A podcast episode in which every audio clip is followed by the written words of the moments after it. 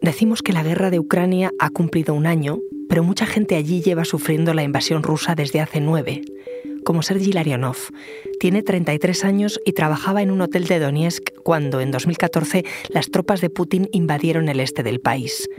Sergi huyó a Kiev y ocho años más tarde, la segunda ofensiva rusa le pilló refugiado en la capital. Volvió a escapar de las bombas, esta vez hacia el oeste. Hoy la guerra ocupa toda su vida. Trabaja en una ONG ayudando a sus compatriotas refugiados. Soy Ana Fuentes. Hoy en el país,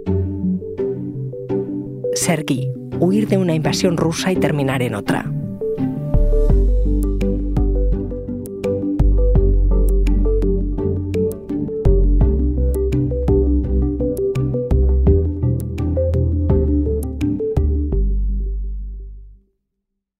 Para mí la guerra no empezó hace un año, para mí, para mi familia, para miles de, ucranianos. Eh, esta guerra empezó en 2014 cuando Rusia invadió Crimea, invadió parte de Donbass. Hola Luis. Hola Ana, ¿cómo estás? Luis de Vega es mi compañero corresponsal de guerra en Ucrania. Cuéntame, ¿a quién acabamos de escuchar? Pues mira, acabamos de escuchar la voz de, Sergi, Sergi Larionov. Es un, es un joven eh, ucranio de 33 años que, como muchas otras familias, pues, pues ha tenido la desgracia de tropezar dos veces con, con la guerra. Le pilla primero la de 2014, cuando estalla, como él bien dice, en Donbass, en el este de Ucrania, y le vuelve a pillar después de haber escapado de aquella la, gran invasión ordenada por Putin hace ahora un año y le pilla en Kiev, en la, en la capital, lo que le ha obligado a emigrar una segunda vez, esta vez más, más hacia el oeste de su país. Ahora me cuentas su historia, pero antes de nada, ¿cómo es que habla tan bien español? Pues mira, de hecho, Ana, es que eh, en cuanto Sergi sabe que su interlocutor es español, se presenta directamente como Sergio. Él fue de pequeño, gracias a un programa de intercambio de niños ucranios a España, y, esto es lo que me contó al respecto. Cuando tenía seis años, eh, he participado en, un programa de, intercambio, digamos, ¿no? de, entre Ucrania y España. Era un programa para para niños que hay niños afectados tras uh, Chernóbil, también huérfanos eh, y los que no tenían uno de los padres. Eh, yo cuando tenía seis años falleció mi padre y, bueno, mi madre se encontraba en una situación bastante difícil porque era todo inesperado y tal y, mi madre pues participó en el programa y, es como fui a España. Era como era el año 1995 la primera vez que fui. Yo tenía seis años y vivía en una familia española dos meses y medio el primer verano y después así fue durante 12 años seguidos. Cada verano yo iba a pasar el verano en la misma familia española. Pues es como como Sergi eh, ha ido pasando eh, los veranos en Cantabria, más en concreto, eh, formando parte de un programa que, se acabó con, su mayoría de edad, los 18 años. Después de volver para Ucrania, volvía siempre con pues ropa, con alimentos, con un poco de dinero que me daban la familia y los conocidos y era una gran ayuda para nuestra familia. Y desde entonces, pues, eh, cuando el programa terminó, yo siempre, siempre tenía esa relación con, con, España, con Cantabria, con la gente de España. O sea que después de los años ha seguido manteniendo contacto con su familia, con sus amigos. Sí, yo en cuanto lo conocí me di cuenta de que no solamente era una persona que hubiera estado en España y que hubiera ido cada verano hasta los 18, sino que evidentemente su vínculo eh, no se había roto, ¿no? Él, de alguna forma había tendido puentes que la guerra ni siquiera era capaz de, romper y, él pues eh, constantemente pues al hablar con, conmigo pues demostraba no solo el cariño por la lengua, por el país, por la que era su familia española, por la cultura, por, por los españoles y por lo español en general, eh, por ese, ese vínculo que muchas veces con el extranjero es ahora mismo Internet y las series españolas y, como no, pues algo tan importante como, como el fútbol. Pero no solo eso, sino que llega un momento dado en que él quiere demostrarme que, que va más allá y se levanta la, la, camisa de su brazo izquierdo y es cuando eh, en Chido de Orgullo me enseña el tatuaje que lleva con la bandera de España y el toro de Osborne. Eh, la historia del tatuaje, pues nada, que yo siempre sentía esa necesidad de tener esa conexión, de seguirla, de, tener España, digamos, siempre llevarla cerca, ¿no?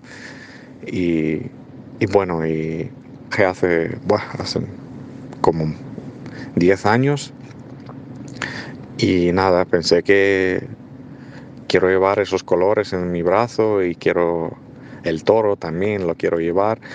Y así lo hice para, para tener, digamos, España cerca y para, no sé, para esa conexión, para seguirla y para, para tenerla. Oye Luis, ¿y tú cómo conociste a Sergi? ¿Lo conociste en España?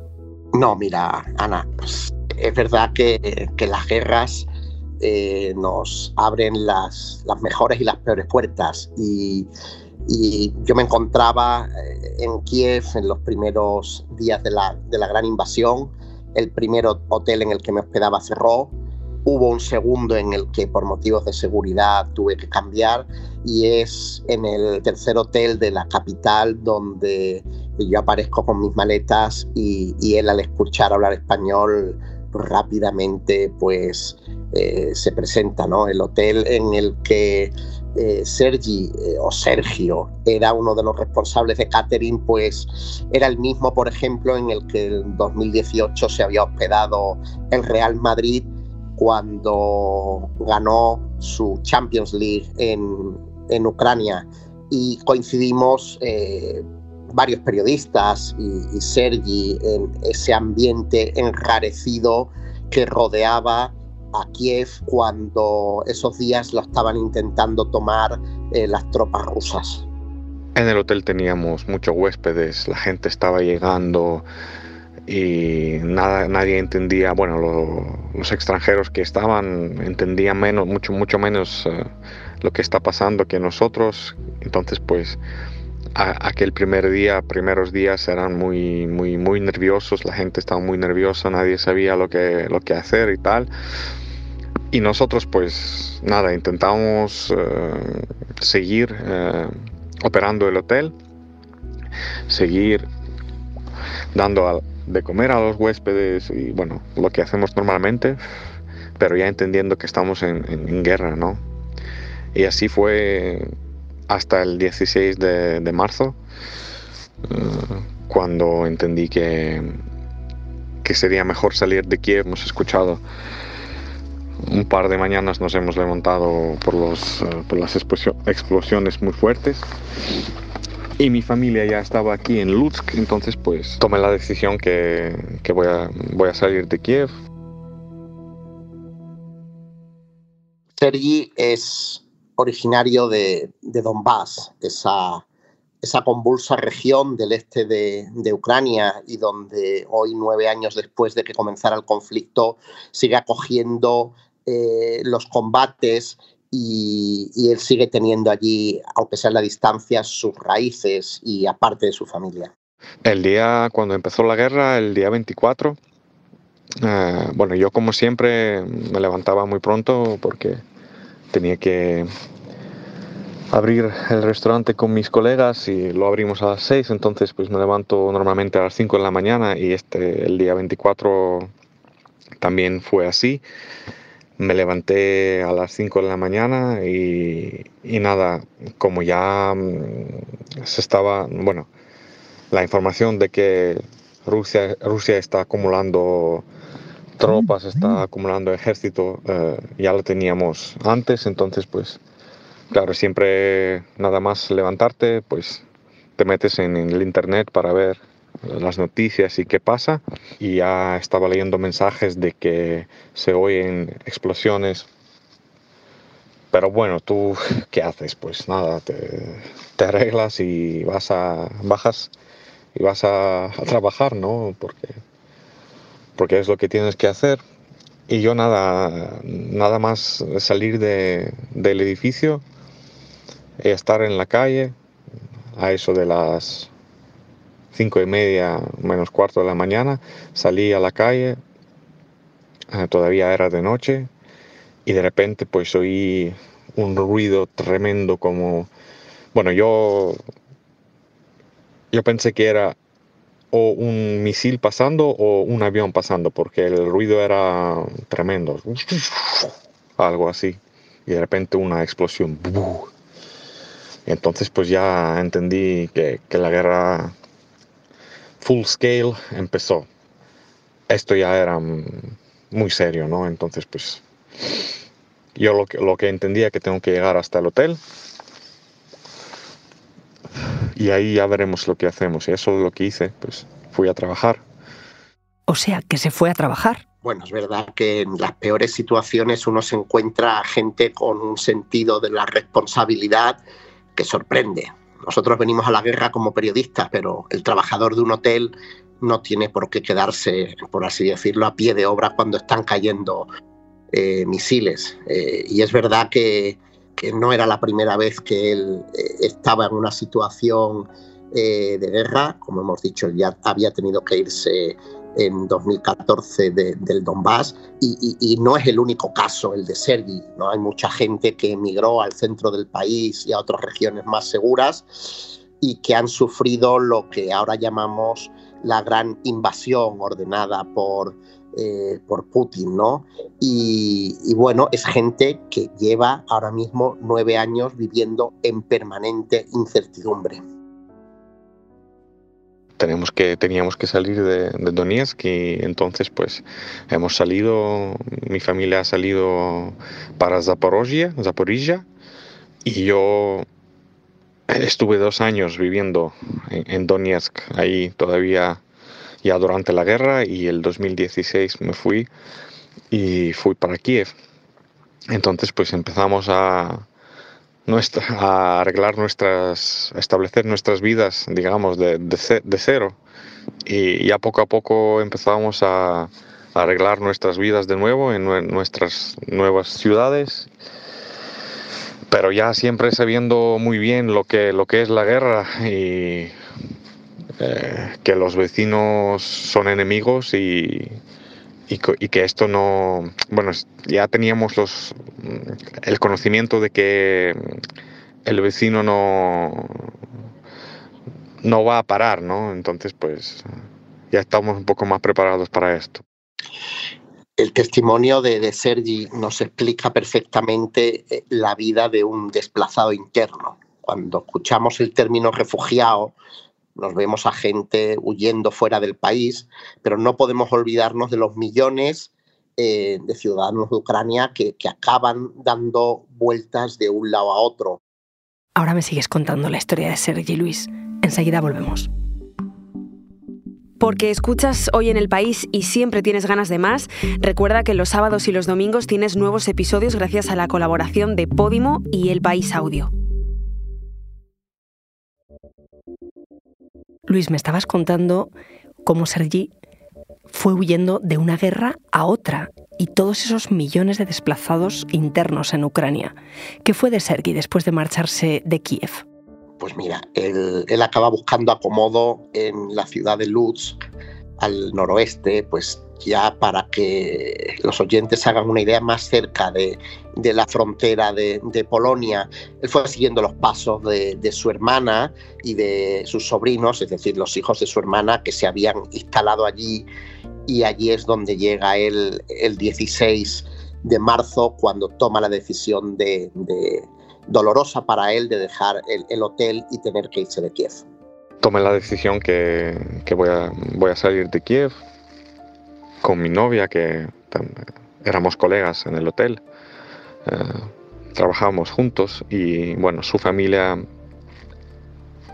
es su familia que, que incendió eh, su, su, apartamento aquí en la región de Luzk para mi familia. Entonces, pues eh, el día 16 mi novia y yo pues nos, nos sentamos en el coche y nos fuimos para, para aquí, para Luzk. No podía volver a mi casa por, por lo que estaba pasando en Irpin, en Bucha, porque mi apartamento está bastante cerca de, de Irpin y Bucha. Y, entonces eso que estábamos todo el tiempo en el hotel, porque nos dejaba, el hotel nos dejaba vivir a los empleados en el hotel. Luis, Sergi huyó de Kiev, entiendo que está viviendo con su familia en Lutsk. ¿Cómo está? Bueno, yo creo que está bien. Es verdad que eh, nos encontramos con, con la, de, la, dignidad y la determinación de gente que se reinventa constantemente sobre la marcha. Después de una carrera hecha en distintos hoteles del país, pues él eh, primero tiró, tiró de agenda para, gracias a sus contactos en España, que empezara a llegar ayuda a, a Ucrania y realmente ha acabado trabajando en una organización que ayuda a otros refugiados. Mi hermana se dedica a, trabajar en ONGs con el tema de refugiados desde el 2016.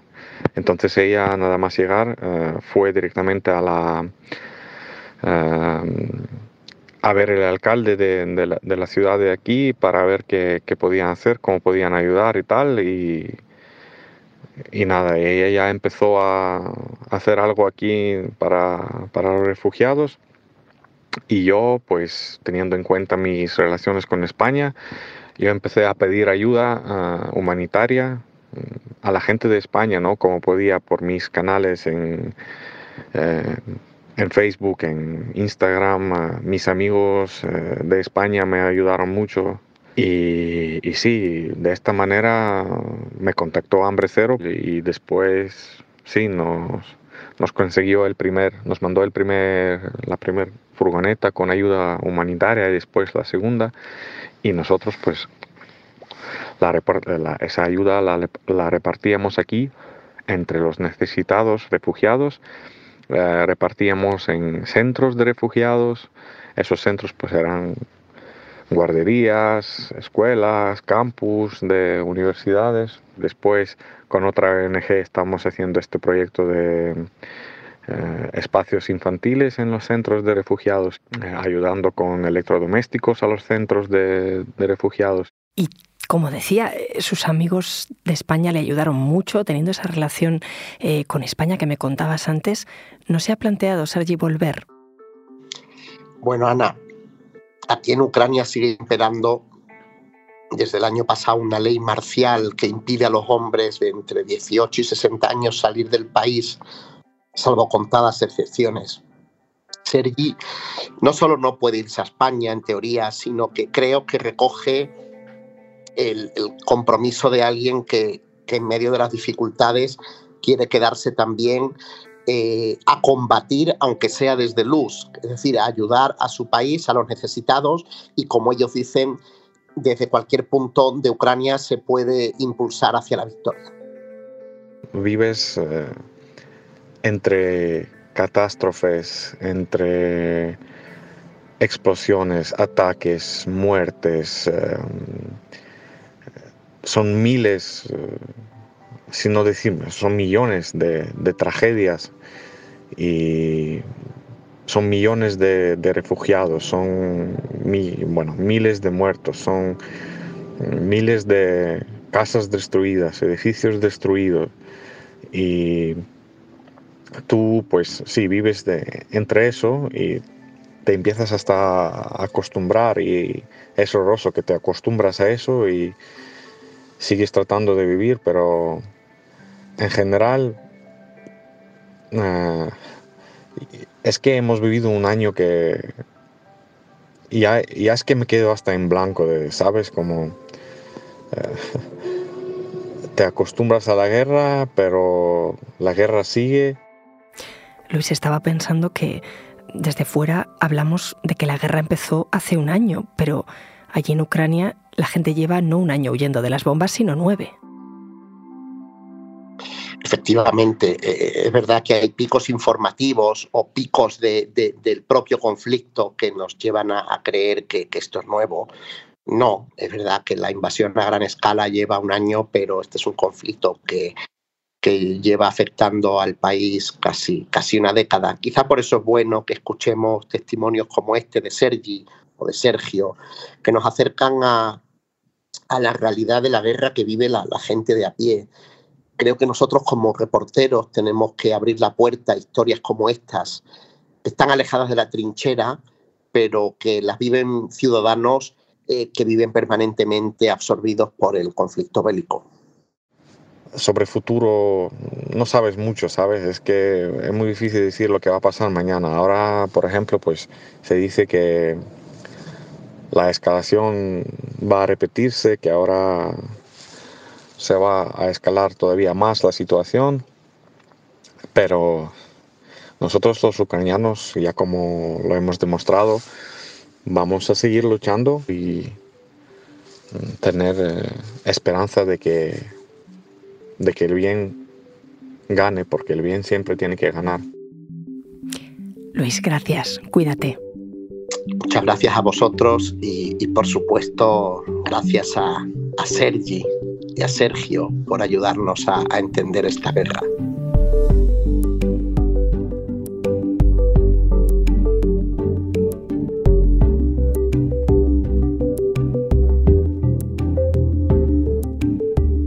Este episodio lo ha realizado Jimena Marcos.